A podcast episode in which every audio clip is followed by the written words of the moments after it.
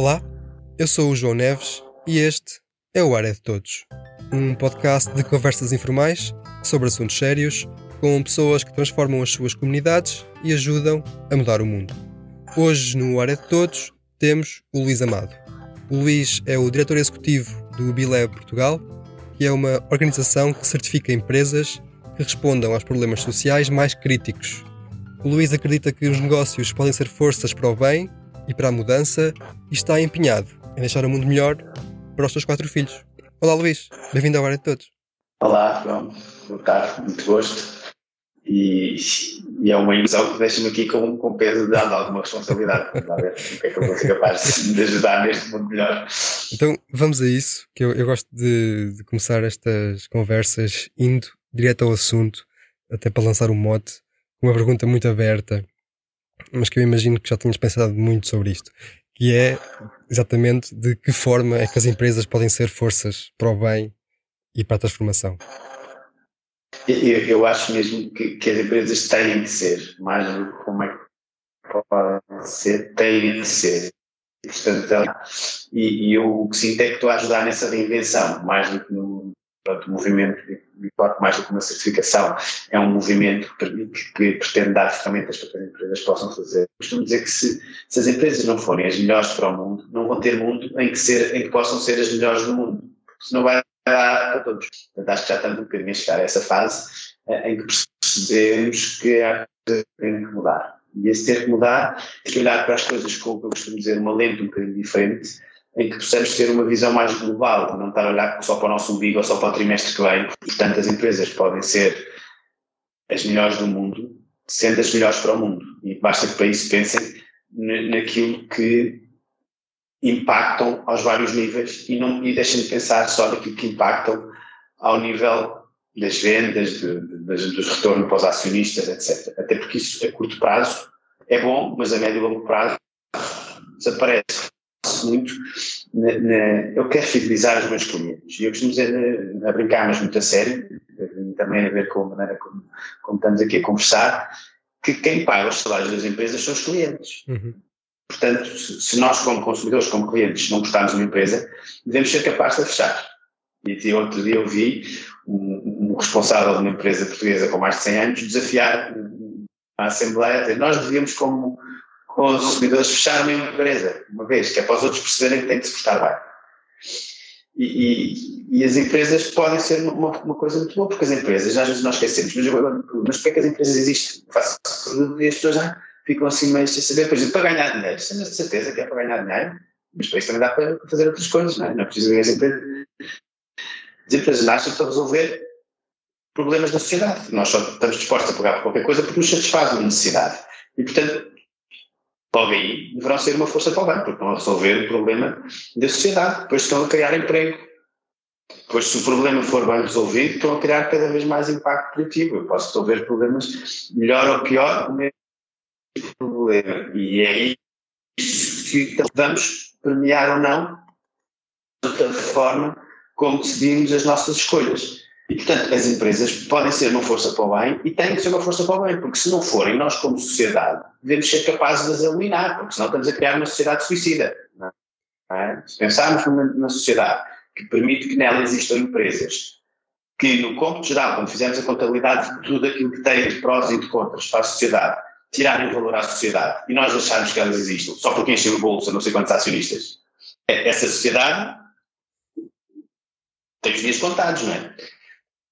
E, portanto, isto não faz sentido. Uh, e as empresas, voltando um bocadinho à pergunta que eu comecei a abordar de, pela ótica do consumidor mais do que pela ótica das empresas, as empresas se querem continuar a sobreviver, vão ter que saber medir muito bem quais são estes impactos para poderem mostrar ao consumidor, que cada vez é mais exigente, que vão criar valor para a sociedade e não só valor para os acionistas. Porque senão lá estão os outros vão dizer, pá, está bem, mas se é para encher os bolsos daqueles, então eu não vou a essa. Pô. E há outra do lado que se preocupa comigo e com a minha família e com o ambiente dos meus filhos e dos meus netos, etc. O, o mais uma realidade. Uhum. Felizmente ainda não é tão abrangente e temos muito caminho a andar, mas, mas começa a fazer sentido para muitos. E é possível fazer bem e ganhar dinheiro. Não estou aqui a dizer, ah, não, não, não podemos ganhar dinheiro Não, não é todo isso. Eu não conheço nenhum mecanismo de eficiência, e para mim a sustentabilidade é uma palavra que não gosto muito de usar, se fala muito nesta, nesta temática, e que eu prefiro trocar por impacto que se mede e é mais quantificável, mas a, a, a sustentabilidade passa por sermos e temos fazer eh, mais com menos. E, e, para sermos eficientes, eu não conheço nenhum mecanismo melhor do que isso em termos de organizações do que seja o incentivar ao lucro, porque nós só temos lucro se formos mais eficientes. Agora, portanto, não vamos demonizar este sistema e dizer, ah, o capitalismo é terrível e não funciona. Não. Temos é que perceber como é que o gerimos e o que é que fazemos com este lucro que depois criamos. E se ele é o objetivo único e principal, ou se ele é um meio para, para atingir um fim que é criar algo positivo em termos de impacto para a sociedade. É, é esta alteração, se calhar, de, de prioridades, não é? Que, começamos a assistir um bocadinho porque é insustentável, em contraponto com, com a sustentabilidade que estávamos a falar. Uhum. Eles têm vários pontos que eu acho interessante e, e quero abordá-los. Uh, um deles a diabolização que, das empresas, que eu, que eu noto até em alguns dos meus ciclos, de, dos meus círculos. Uh, mas antes disso, um, tu disseste, e eu, eu acho que concordo contigo, que esta mudança de paradigma é quase, ou é mesmo, uma questão de sobrevivência. É, e eu questiono-me se essa será a melhor motivação para a mudança. Porque eu acho que não, mas ao mesmo tempo, ao menos é uma motivação para a mudança. Eu concordo com isso e, e, eu acho engraçado isso porque, porque tenho pensado muito e tenho cruzado com muitas situações de como é que vamos mudar. E, é curiosa a aproximação das, das, várias pessoas. Há umas que são muito, digamos, mais fundamentalistas e puristas, dizem, não, temos que mudar, temos que convencer toda a gente, tem que ser bonzinhos e preocupados com os outros. E, não, não. e nomeadamente, às vezes, na comunidade, tem a força, porque são eles, no fundo, que depois vão definindo onde vai onde é que as coisas andam mais rápido. Eu estava envolvido uma vez num grupo de trabalho que estava a falar como é que vamos envolver todos os stakeholders relevantes nas decisões de investimento para que isto seja tudo de interesses todos e, e esta razão pessoa dizer assim não é preciso todos, basta convencer determinadas empresas, não porque sou bonzinho, mas porque quer ganhar mais dinheiro. Isto é um bocadinho ao encontro daquilo que estavas a dizer de é a motivação certa, é a motivação errada. Não sei, há várias motivações.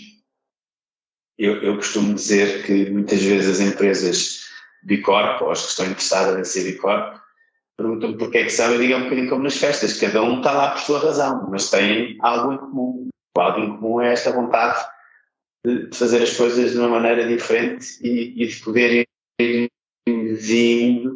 o impacto e gerindo, a partir do momento em que medem, podem gerir o impacto daquilo que, que vão fazendo.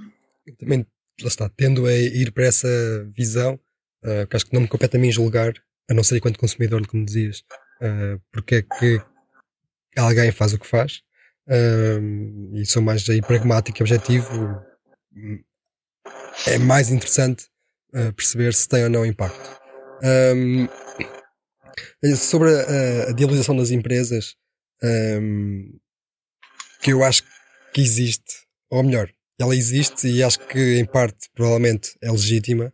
Um, e a minha dúvida é de onde é que ela começou, porque lá está, uh, onde há fumo há fogo. Uh, e a minha questão é: será que ou tu concordas que em tempos houve essa procura uh, pelo lucro a todo custo? Isso agora há uma mudança de paradigma, se calhar ainda lenta, mas gradual. Eu, eu gosto de pensar que há, mas, mas às vezes sinto que vivo um bocadinho no, no, no meu mundo otimista e quando olho para o lado estou numa, numa porcentagem ínfima desse mundo. É? Uh, agora, e, e, continua com certeza a haver, eu, mas, mas eu não, não. Eu acho que o grande desafio é não virar as costas ao diabo. É? é olhar, olhar de frente e dizer assim: Eu quero que tu te tornes monjinho e vou-te ajudar a tornar-te monjinho. Estou a exagerar, obviamente, não é? mas não é dizer eu tenho medo do diabo e vou fugir deles. Porque não há volta a dar. Eh, se nós não mudarmos o mundo com as empresas, como é que o vamos mudar? Das 100 maiores economias do mundo, 49 são empresas. O, o, os países querem que as empresas paguem impostos e nós sabemos que as grandes empresas não pagam impostos, porque arranjam maneira de conseguir não o fazer, apesar dos governos dos vários países o quererem. Portanto, quem é que manda no mundo? São as empresas. Não, não, aqui não há falta a dar. Podemos, pode ser de uma forma diabólica ou não, será irrelevante, porque são elas que mandam, é com elas que nós temos que mudar as coisas. E há muito esta perspectiva do movimento Bicorp. Eu costumo dizer, nós não certificamos empresas perfeitas, porque acho que isso nem sequer existe. É? Agora, tentamos dar ferramentas e, e proporcionar um caminho àqueles que querem realmente dar essa volta e mudar essa maneira de estar e de gerir, quantificando e gerindo o seu impacto. Mas para isso é importante que nós consigamos olhar para o maior número de empresas possíveis e, e até vamos buscar algumas que possam ser vistas como diabinhos. E tentemos que elas mudem. Eu dou sempre um exemplo de, por acaso não é no movimento Bicor, portanto ainda estou mais à vontade para dar, uma empresa nórdica chamada Orsted, que em sete anos passou de uma empresa petrolífera para uma empresa 100% renovável. E não perdeu a sua rentabilidade. E portanto é possível fazer este caminho. E, e, e são estes exemplos que me dão esperança e que eu acho que motivam alguns dos outros que muitas vezes hum, nunca tinham olhado desta forma diferente e, e, que até valorizam, depois quando se conversa, até começam a valorizar e a achar que pode ser uma boa ideia. Mas, mas é como dizia um bocadinho, um bocadinho não, muito, e com muita razão, o, o Colin Mayer, que escreveu um livro que eu gosto muito, que chama-se Prosperity, em que ele dizia a pior coisa que podem ensinar a um aluno quando chega a uma escola de gestão e economia, portanto, negócios, é dizer que tu vais para cá aprender a maximizar o lucro. Se isso for o ponto de partida, está-me estragar. Temos que mudar com, com muita força. E é esta capacidade de olhar diferente que é o grande desafio. E, e há bocado estamos a falar na introdução, e eu tenho, tenho mantido sempre muito envolvido ao longo da minha, da minha vida na, na parte de, mais social, mas as empresas e a economia é uma ciência social e, portanto, elas têm que estar ancoradas na sociedade. E cada vez mais o que eu vejo é que aquilo que nós vemos como problemas que, à partida, se tivermos uma visão, não sei como é que lhe é chamar, mais tradicionalista, mais quadrada, menos flexível, poderíamos achar que eram problemas para os governos resolverem, para as ONGs resolverem. Nós temos empresas a resolvê-los com modelos de negócio de muito sucesso. Eu lembro-me sempre que, neste momento, a marca líder de chocolate na Holanda é uma marca que começou e continua a assumir-se, tendo como principal propósito acabar com as escravaturas na plantação de cacau. E montou todo o seu modelo de negócio com base nisso. E não é por isso que deixa de ter enorme sucesso. Passou a pagar às pessoas o dobro do que normalmente se pagava, porque chegou à conclusão que era isso que elas precisavam para viver. Mas isso não mudou em nada o económico do negócio deles, porque era um cêntimo por cada tablet custa 3 euros, passou a ser 2 cêntimos. Eles não mudaram nada, passaram a votar os outros. E isso criou todo um enorme impacto nessas pessoas e depois em toda a cadeia de abastecimento e depois no seu posicionamento, na maneira como se comunicam, no tipo de clientes que vão tendo e na maneira como vão contaminando, no bom sentido, a indústria do chocolate a que faça cada vez melhor. Uhum. Então, Neste momento estou a colaborar com a Ben Jerry's que também quer comprar chocolate desse e por aí fora. Então, uh, acho que é, é possível mudar e, e, já lá vamos, mas eu queria ainda manter-me nesta questão da, das empresas anjinhos ou diabinhos, usando a tua, a tua expressão. Um, tu disseste que algumas empresas têm mais poder que, que governos. É? Eu acho que é fácil fazer esse argumento, mas acho que depois também é daí que vem essa diabolização, porque estão dois sistemas opostos, porque têm o poder de um Estado sem a accountability de, de um Estado ou de um governo. Um, e, e, aquilo que depois aqui que me preocupa ou me deixa reticente é como nas ditaduras, por exemplo, então uh, o ónus da mudança, se calhar, uh, quando há demasiado poder numa só parte da sociedade, o ónus da mudança vem dessa parte que pode não querer mudar. Um, como é que se incita uh, à mudança neste caso? Por isso é que nós, eu, eu tenho essa ideia e por isso ter aceito este desafio de, de, alinhar com o movimento e tentar as empresas mudem, dando-lhes as ferramentas, mas não deixando de fora determinada legislação que possa empurrar nesse sentido. Existimos hoje em dia, na Europa, uma série de, de, de, de diretivas que estão a ser aprovadas e que vão empurrar nesse sentido que as empresas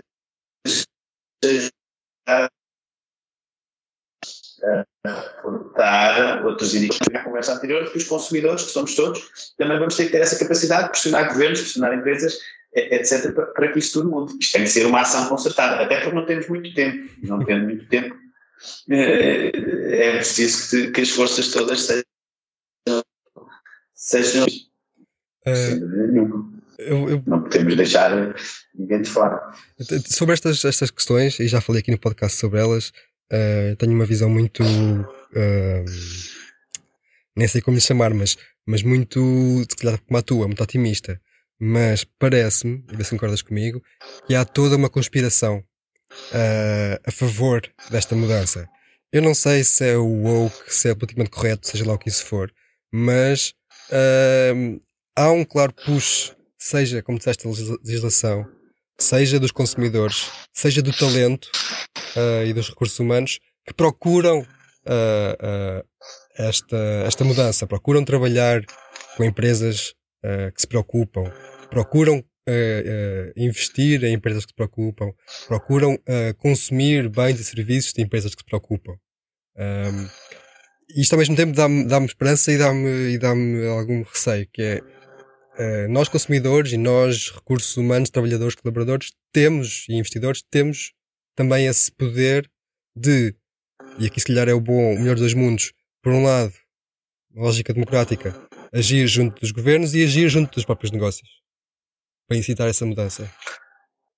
Sem dúvida nenhuma, e, e esse ponto do talento tem sido um dos pontos também chave para, para o crescimento do movimento do corpo e, de, e do interesse crescente nesta capacidade de, de ter algo de valor criado para a sociedade que faça as pessoas sair da cama todos os dias com vontade de trabalhar. E o propósito começa a aparecer nas escolas, não é? Outra vez como, eu digo outra vez porque o Aristóteles já dizia, já tem, há citações do Aristóteles a dizer que o propósito é, é, é aquilo que nos faz mexer todos os dias e, e encontrar o, a nossa vontade de viver, porque é aí que se juntam as nossas capacidades com aquilo que é preciso para, para o mundo, não é? E, e, e eu lembro muitas vezes de uma conversa que tive com uma pessoa responsável, das, dos responsáveis máximos por uma empresa de cervejeira grande do nosso país, que me dizia, olha isso, eu tenho que arranjar um propósito para motivar estas pessoas a trabalhar. Elas acham que vêm trabalhar todos os dias isto assim não funciona. E, e, é, e, é, e, é, este propósito que faz as pessoas ir trabalhar motivadas que vai fazer com que essas empresas sejam mais competitivas e atraiam mais talento. Porque já começa a haver dados de medida de que uma empresa, uma equipa que esteja a trabalhar feliz produz mais 20 ou 30% do que uma que esteja a trabalhar e que não esteja tão bem disposta. Portanto, isso já, já se consegue medir e provar que, que, que aumenta a, a, a competitividade. E, e, eu costumo dizer, quer dizer, se alguém, nós quando damos um encontro a alguém a fazermos qualquer coisa, desculpa, não foi de propósito, é? foi sem querer. Se eu vou de manhã trabalhar, saber qual é que é o propósito, eu vou trabalhar sem querer, porque não sei qual é que é o propósito, portanto vou sem querer. E, e portanto vai tudo contrariado. E, e eu já fiz a experiência de perguntar em salas com bastante gente quem é que sabe o propósito da vossa empresa, e se souber 10% que saibam, já não é mal. Será metade desses vai dizer o último objetivo que ouviu na última reunião, que não será bem o propósito da, empresa. E, e, portanto, essa parte de, de, de percebermos que, que, que isto é importante, não só para a atração de talento, mas depois para a comunicação coerente, para a credibilidade da empresa, para o aumento do, do valor da sua marca, que depois vai refletir nas vendas, para pagar os salários, vai criar aqui este círculo. E dá uma volta, exato. É o desafio. É o desafio. E não é um desafio fácil. Eu, eu tenho tido experiência de interagir com, com empresas grandes, já estão há algum tempo a operar e com todo o sucesso. E quando eu chego lá e pergunto qual é que é o propósito, aquilo não, não sai. E quando sai e se questiona, porque muitas vezes o propósito é fazer dinheiro, eu digo, tá, então és igual às outras pessoas. Não, não, nós somos melhores. Então explica-me lá porque é que és melhor. E com algumas provocaçõezinhas, já percebeu que eu gosto de, ser provocador, não é? Com algumas provocaçõezinhas e, e umas semanas de trabalho envolvendo bastantes stakeholders, alguns que às vezes até há um bocadinho medo de falar por qual é que será a reação. E as reações até têm sido boas. uh, encontra-se uh, a forma de perceber como é que eu, na verdade, estou a contribuir para criar valor para a sociedade. Ah, então é isso que eu, se calhar, vou querer comunicar força. Quer aqueles potenciais que querem vir trabalhar para cá, quer aos potenciais clientes, etc. E isto torna a empresa muito mais sólida, cria uma cola, como eu costumo dizer. O propósito tem de ser uma coisa que me ajude nas decisões do dia a dia, não é uma coisa bonita para estar escrita na parede que, que, que até podem saber todos de cor mas é no dia que eu tiver que decidir se contrato esta ou aquela pessoa, se faço uma parceria com esta ou com aquela empresa, se escolho aquele ou outro fornecedor, ao olhar para o propósito, ele me ajuda nessa decisão. Esse é que é um bom propósito. Os outros são bonitas. Foi, esse, foi essa busca pelo propósito que de alguma forma inverteu aqui a tendência do, do business as usual? Porque eu acho, pronto, eu, sou jovem, mas eu acho que há uh, seja, lenta e gradualmente, há uma mudança de, de, de propósito, do propósito. É, mas eu, eu se calhar acho que, que, que, por um lado é isso, se quisermos ver de uma forma mais, mais global, se calhar eu, eu aí não sou tão otimista, porque acho que foi um bocadinho que não é? Foi porque não veio que se acendia, não é? E que estamos a consumir recursos os ambientais das futuras, estamos a sofrer os alertas da, da, da, proteção civil muito mais frequentemente do que, do que recebíamos. Portanto, foi também se perceber claramente que, que estávamos aí no errado. Não, não foi só por esta parte, uh, pela parte positiva de se perceber que isto era relevante. Então, é, há aqui um sentido claro de urgência e por isso é que eu dizia que não podemos deixar ninguém para trás e, e, e, e que temos que, ir empurrando ao máximo, empurrando no bom sentido, convencendo ao máximo que, que, que, essa é a maneira certa de fazer as coisas. Como eu costumo dizer, se, se quisermos estar cá para ver, não é? Se não houver mundo futuro, as empresas nunca serão as melhores do mundo. Portanto, para que exista mundo futuro, elas têm que ser melhores para o mundo, porque o mundo assim não vai chegar lá para elas poderem ser as melhores. Portanto, elas têm que ajudar a criar este mundo, depois possam continuar a ser as melhores. Portanto, vão ter que ser as melhores para o mundo e ser as melhores do mundo. Mas eu, eu Senão não vão ter mundo para ser melhores. Não ser as melhores, não sei do quê. Mas... mas é isso, eu acho que, ainda que muitas vezes não pareça, uh, para o bem e para o mal, estamos no mesmo barco, não é? Claramente. E, e faz muita confusão. Eu fui assistindo ainda a, a falar-se da aldeia global e agora estamos, vivemos todos muito próximos e que é, e, e, todas as evoluções que sentimos, não é? E, e depois digo, mas que raio de aldeia global é esta que nós vivemos? Que para ir buscar um fornecedor baratuxo eu posso ir à China, mas se houver um problema social na China não tem nada a ver com isso e é muito difícil de eu resolver. Então a distância mudou? Não é mesmo? Consoante o que eu quero fazer, a distância aumenta ou diminui? Temos aqui um comportamento muito muito esquizofrénico, não é? E, e, e é antagónico àquilo que estava a dizer de que não, vivemos todos no mesmo barco. Isto tudo tem consequências e, e no movimento Bicorp, o documento que as empresas assinam quando são certificadas, nós chamamos de certificado de interdependência. O que as empresas assumem é que nós estamos todos dependentes uns dos outros e, portanto, vamos ter que ter isso em atenção nas decisões que estamos a tomar, no nosso impacto, daquilo que estamos a fazer, maneira como nos relacionamos com os outros.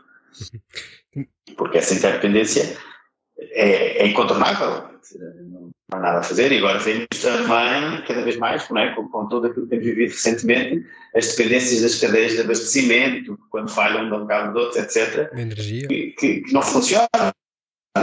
E nós sentimos no movimento Bicorp que o facto de ser valorizado, ou seja, de existirem relações com fornecedores sólidas, de confiança, e com os colaboradores a mesma coisa, permitiram ultrapassar de uma maneira que não foi fácil para ninguém, mas menos difícil, as, situações que temos atravessado mais recentemente. Hum.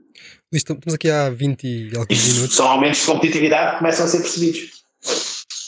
Estamos aqui há 20 e alguns minutos e eu acho que já deu para perceber, mas de forma sucinta, como é que explicas uh, às pessoas uh, com quem comunicas, o que é que é uma, uma, uma empresa eh, B?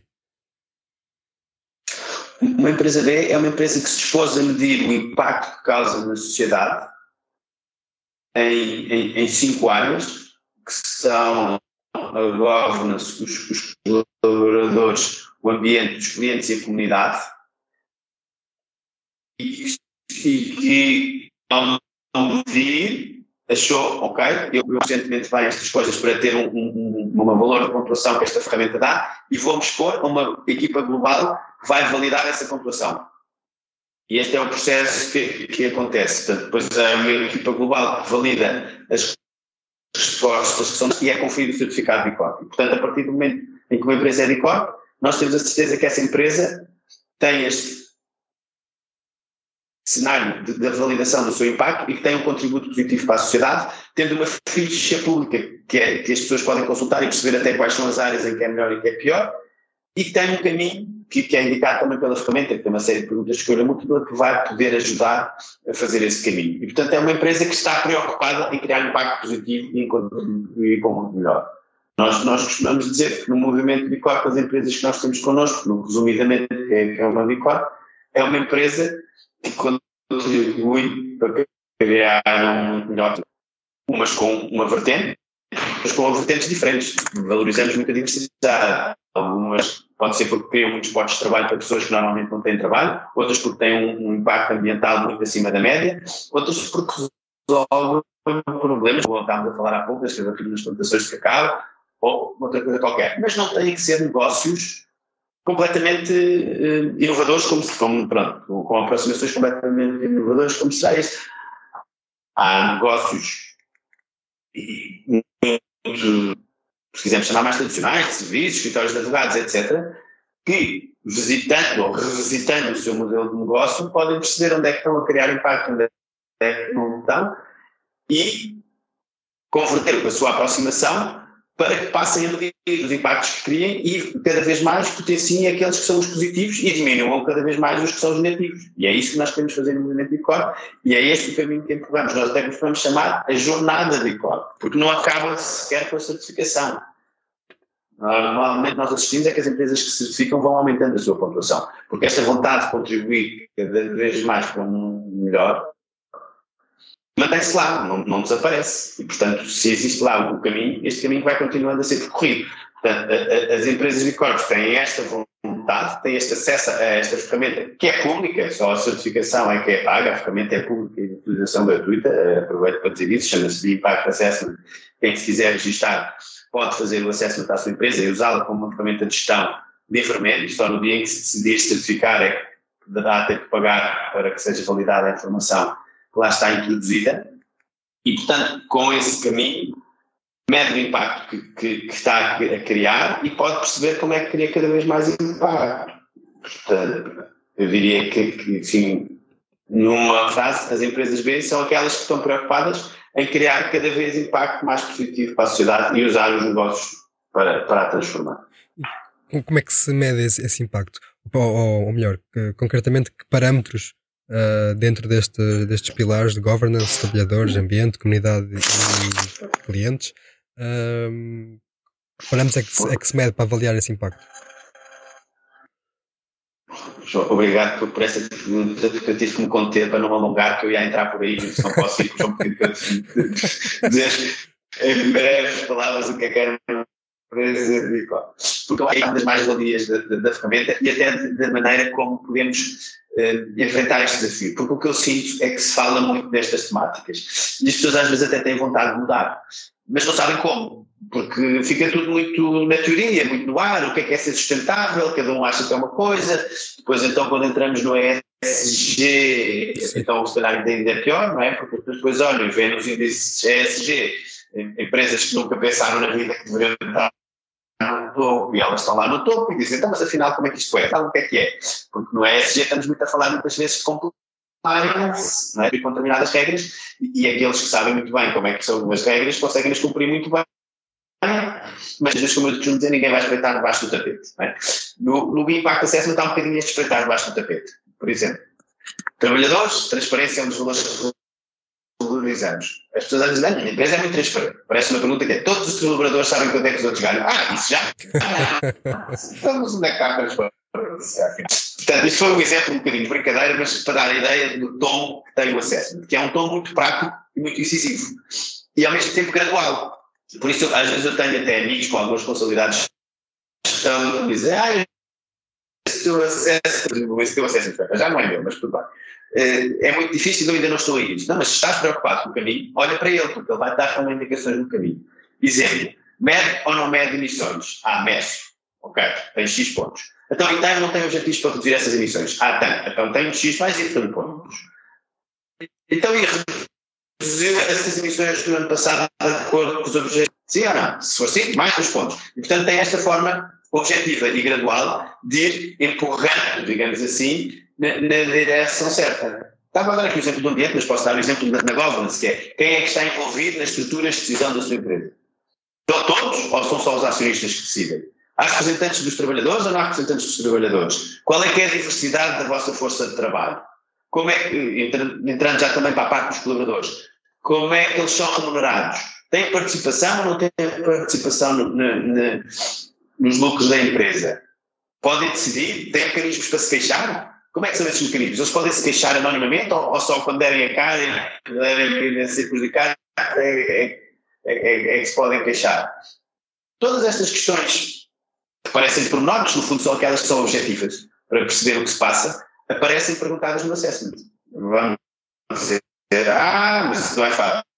Eu costumo dizer, se alguém quiser um selo para mostrar que é, que é muito bonzinho, há pá, e outros mais fáceis. Isto é uma ferramenta de destacar um bocadinho no dia a dia da empresa e que obriga a, esta, a, a, a este trabalho. E, e, e, às vezes as vezes, oh, deixa tantas perguntas, eu costumo dizer, dizer é, mas és capaz de responder, não és? Ah, sou. Então é isso que te vai diferenciar das outras. Porque eu lembro sempre de um, acionista que tinha, no, quando trabalhei em empresas, em startups de biotecnologia, que nós dizíamos sempre temos aqui três projetos, há aqui um que é mais difícil que os outros, então é esse difícil que nós vamos fazer. Mas porquê? Porque nesse é que nós vamos ser copiados, nesse é que nós vamos ser mais diferentes dos outros todos, e é esse que queremos fazer. E aqui é um bocadinho esse argumento que eu se vocês conseguem fazer, é isso que os vai diferenciar dos outros.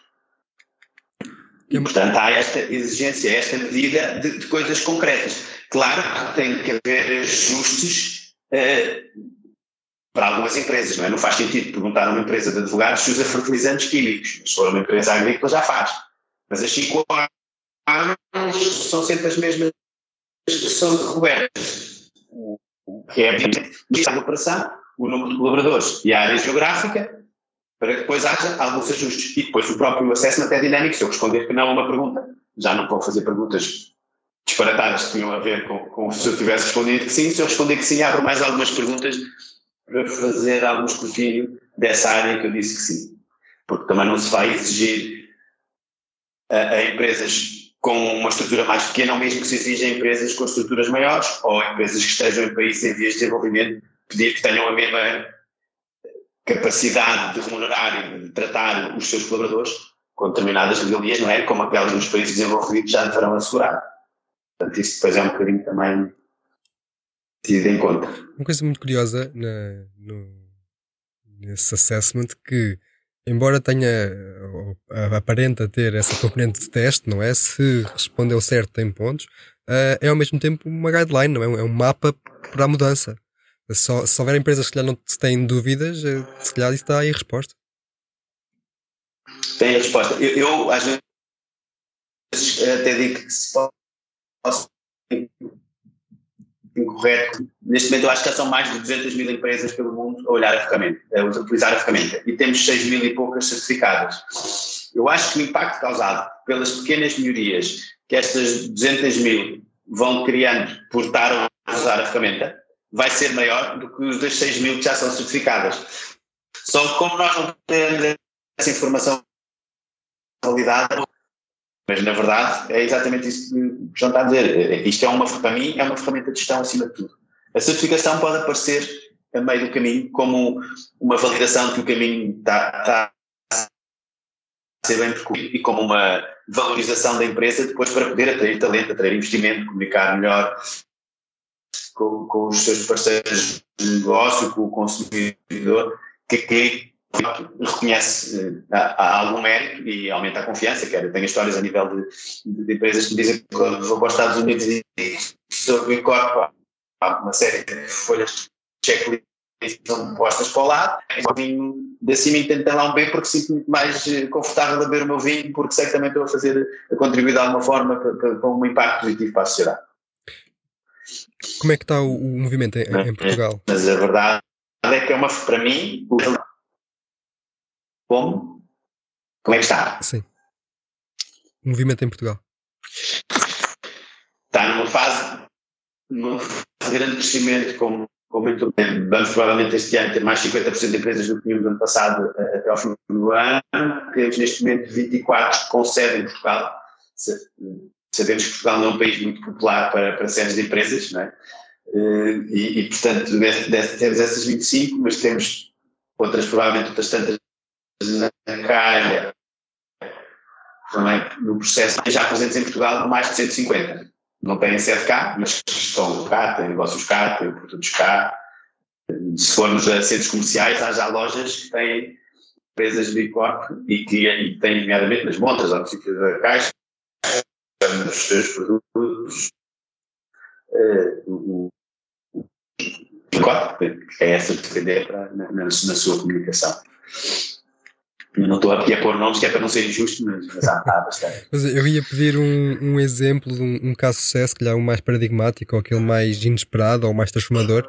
Uh, não quero colocar nenhum. nenhum... De, de, uma empresa portuguesa. Não, é, é, engraçado que em Portugal temos um, um. Isso é um grande desafio para mim. Temos uma comunidade muito diversificada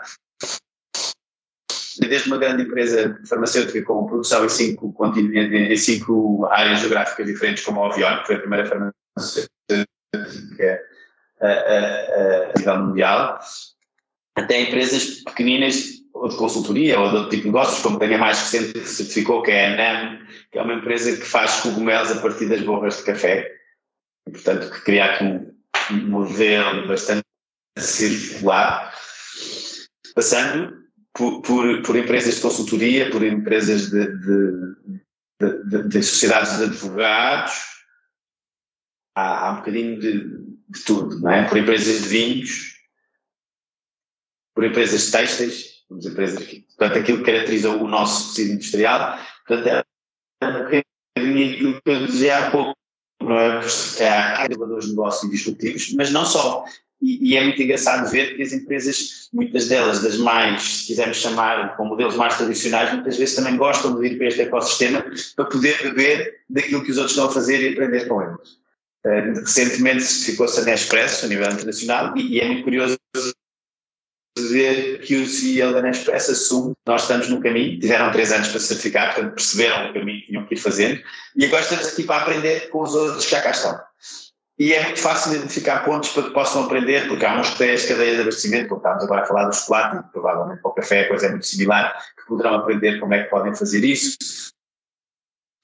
Até estes que têm as soluções do café em parceria, até empresas que temos cá que produzem ténis a partir de, de, de, de redes que são retiradas do mar e, e que podem colaborar com empresas que produzem muito plástico e que não sabem o que é quando fazer ao plástico.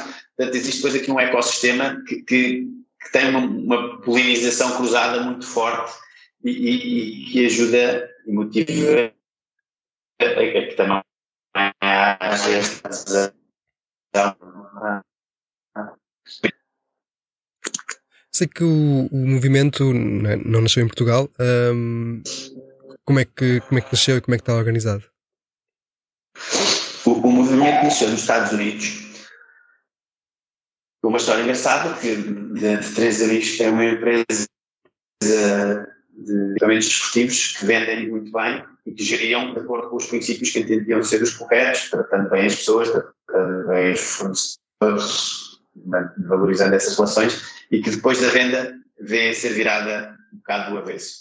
E, e, e isso faz-nos sentir o desejo de criar uma ferramenta que permita passar um bocadinho esses valores e essa maneira de gerir que eles tinham a, a outros. E com isso criam o BILEP, que é a estrutura que está por trás do movimento BICOR, como uma ONG e que tem como ferramenta base o, o Impact Assessment, que foi no fundo a ferramenta âncora para a criação desse, desse movimento.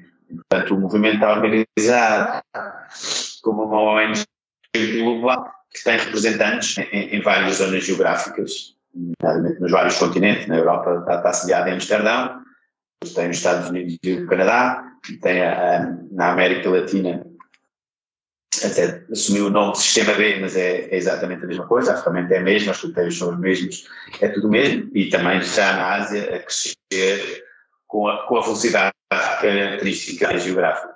Perguntaram outro dia, ah, há alguma empresa na China? E eu disse, ah, isso quem é um Kong, na China não sei, quando fui ver já havia oito, hoje dia já vai provavelmente nascer. e eu tenho curiosidade e, e, não encontrei, mas não, não procurei muito, confesso. O, qual é que é o significado do B, neste caso? Ah, boa, boa. Essa é, é sempre uma pergunta engraçada, até porque as pessoas dizem, ah, mas porquê B e não A, não é? Porque o B parece que é tipo uma segunda escolha, não é? Eh, mas o B vem do, do, da ideia de que existe uh, uma única pergunta. Todas as perguntas do Impact Assessment podem ser respondidas sim ou não, e, e depois ir buscar pontos a um sítio ou outro, isso não implicará que a empresa deixe certificado, mas há uma que todas têm que fazer, que é alterar os seus estatutos para dizer que vão gerir de forma a ter em conta todos os stakeholders e que as decisões dos diretores são tomadas exatamente dessa forma, também ter em conta os interesses de todos os stakeholders. E esta eh, formalização legal nos Estados Unidos assumiu eh, o estatuto de Benefit Corporation. Portanto, existe uma entidade legal que tem como obrigação ter, este, ter esta tipificação em termos de estatutos que se chama Benefit Corporation. E daí apareceu o B do Benefit e, e, e ficou a BIC sentido Benefit Corporation. É uma abreviatura do, do, Benefit Corporation que está a crescer cada vez mais pelo mundo. Em Itália também já existe este estatuto, na América Latina há países, cinco ou seis países que já o têm. Uh, às vezes não nos chamam Benefit Corporation, porque não, não, são de língua inglesa, mas a ideia é, é, mais ou menos a mesma. Em Espanha também o processo já está a correr e cá também já existem vários projetos de lei, vários não, um projeto de lei nesse sentido, mas que não tem, ainda não.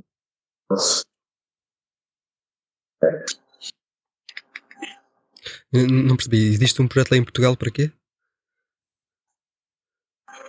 Para que exista uma entidade legal semelhante à Benefit Corporation. Ah, boa.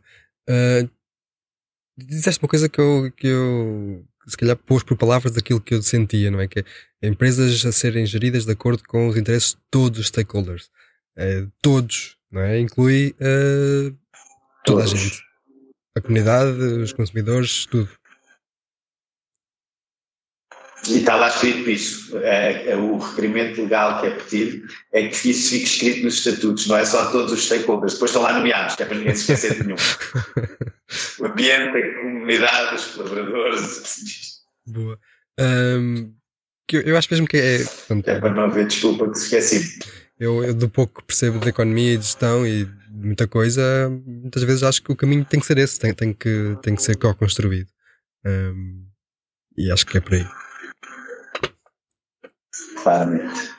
Luís, um... é, claramente. E, e, é muito importante, é isso que é, eu acho que essa é a chave da mudança e da minha experiência das conversas que tenho tido, o sermos capazes de mostrar que a co-criação é uma mais-valia, motiva enormemente as pessoas a fazer esta alteração. Porque aquilo que à partida parece um custo passa a ser percebido como um investimento, como alguma coisa que mais, mais tarde vai ser um valor para, para a minha empresa. Um exemplo simples, às vezes tu és uma empresa de, de, de construção, de imobiliária, vai para, um, para um, montar um novo empreendimento num, bairro mais ou menos tradicional, mas, mas tem a sua vida. Por que não antes de perceber se existe um cafezinho onde toda a gente se junta, um clube onde as pessoas jogam as cartas e perceber quais são as necessidades locais, se o empreendimento vai ter lojas, que tipo de lojas é que gostariam de ter, se a circulação de carros tem envolvê-los e perguntar faz mais sentido ser por aqui ou por ali. Porque se calhar para o empreendimento é indiferente na, na fase inicial, mas durante a fase de construção, se eles estiverem envolvidos, quando alguém parar o carro, vão ser os primeiros a dizer: tira o carro, deixa a, a, a, circulação das caminhonetes e não sei o que das obras. Senão vai ser o contrário, eles vão ser os primeiros a parar lá e a chatear e não deixar fazer. E a mesma coisa para as lojas. Se as lojas forem as que vão de acordo com as necessidades, vão ter muito mais sucesso. Portanto, este investimento inicial de envolver a comunidade pode ser visto inicialmente como custo, de verdade. É um, se calhar é um extraordinário investimento e vai ser fundamental para o sucesso do projeto. Gosto da, forma como vês estas coisas uh, e, e, estamos a chegar à, à, parte final da conversa que eu gosto sempre de reservar para uma parte mais uh, pessoal. Um, no teu caso é exatamente este, é como é que chegaste a estas áreas, que tu vi que uh, das áreas da, da engenharia agronómica, uh, como é que chegaste aqui? Quer dizer, qual é que foi a, a mudança que houve aqui?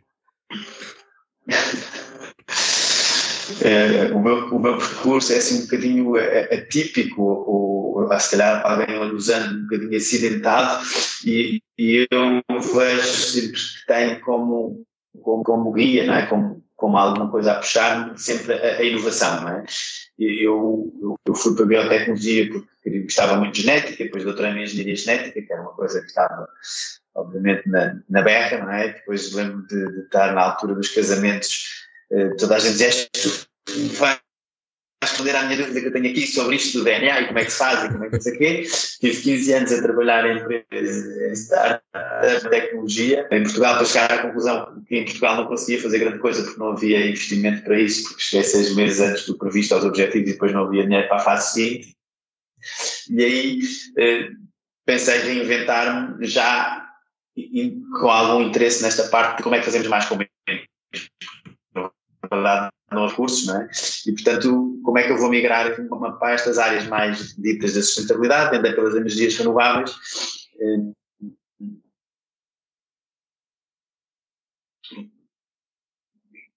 cruzando com elas das organizações sociais tinham falta de capacidade de gestão, portanto fui ajudando algumas também nessa parte e ao mesmo tempo nas energias renováveis como consultor e, e às tantas fiquei numa posição estranha que era na administração ou não executiva da REN e como responsável dos negócios sociais, na, da criação de negócios sociais na Fundação EDP.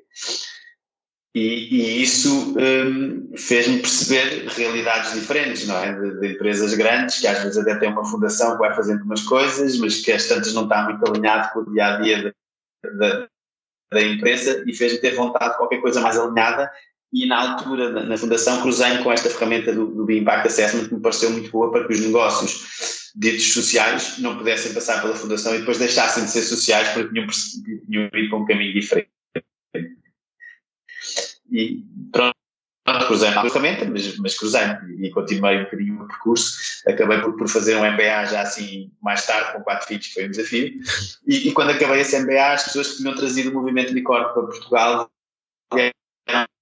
desafiar para, para agarrar nesta, nesta área e eu disse, olha, claro, acho que isso é, é isso da minha experiência, isso tem tudo a ver com aquilo que eu gostaria de fazer, porque acho que as empresas têm que mudar e, e acho que essas ferramentas são, são boas e são, parece bastante esta minha, este meu know-how que já tinha usado, não é? O facto de montar negócios sociais era ir usar aquilo que tinha aprendido nas startups numa área em que eu tinha estado presente na minha vida, mas não. Portanto, foi juntando assim estas peças de, de, do meu percurso de vida que acabei por, por, por chegar aqui eh, com esta motivação de perceber, ok, este pode ser o meu contributo inovador se calhar deixando um bocadinho mais daquele idealismo mais novo, com a tecnologia eu vou mudar o mundo, não é? E, e, e, passei um bocadinho para que ferramentas é que eu vou conseguir ser, que sejam mais transversais, que possam ajudar a, a mudar também um bocadinho o mundo de uma forma inovadora. Eh, eu costumo brincar, dizer quando eu dizia que gostava de inovação e viam que eu era doutorado, eu lá bem e eu tinha que desmistificar um bocadinho a minha ideia de inovação, é? E às vezes contava uma história mostrar que a inovação pode ser uma coisa simples, embora esta, esta história hoje em dia não, não, não cola muito com a minha postura mais sustentável, porque ela não tem nada de sustentável, mas que era de. Eh, havia alguém que tinha reunido porque queria vender mais pasta de dentes e estavam a pensar como é que eu conseguir vender mais pasta de dentes e há alguém que diz, basta abrirmos um bocadinho o bocal da pasta de dentes as pessoas começam a vender mais. E essas inovações com estes pequenas inovações podem ter grandes impactos. E isso, para mim, é o grande atrativo da inovação. Não preciso que seja uma inovação de uma extrema complexidade tecnológica para que isso eh, me atraia e me motive. Daí também ter agarrado em coisas um bocadinho menos tecnológicas e, e, e continuar aí por aí esta minha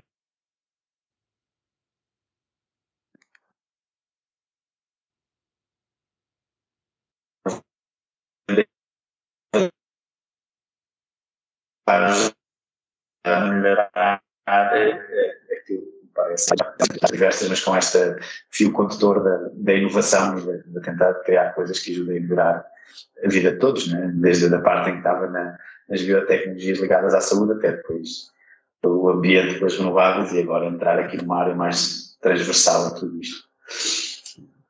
Ah, está, acidentado, mas uh, sempre alicerçado nesse propósito uh, da inovação, da sustentabilidade. Parece-me bem. Ainda bem que não parece assim tão disparatado. Às vezes olho e digo, bem, isto é difícil de explicar. Eu acho que lá está, ancorado na, na lógica do propósito e da, da, inovação, eh, até é fácil explicar esse, esse percurso acidentado. Acho que é uma história que faz sentido.